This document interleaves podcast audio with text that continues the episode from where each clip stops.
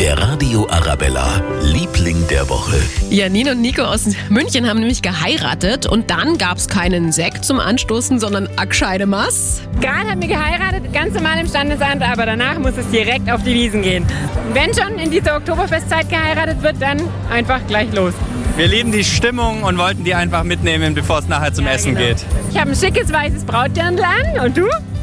Und ich bin klassisch in Tracht mit Lederhosen. Ja, nett. Na dann, auf eine friedliche Ehe. Der Radio Arabella, Liebling der Woche.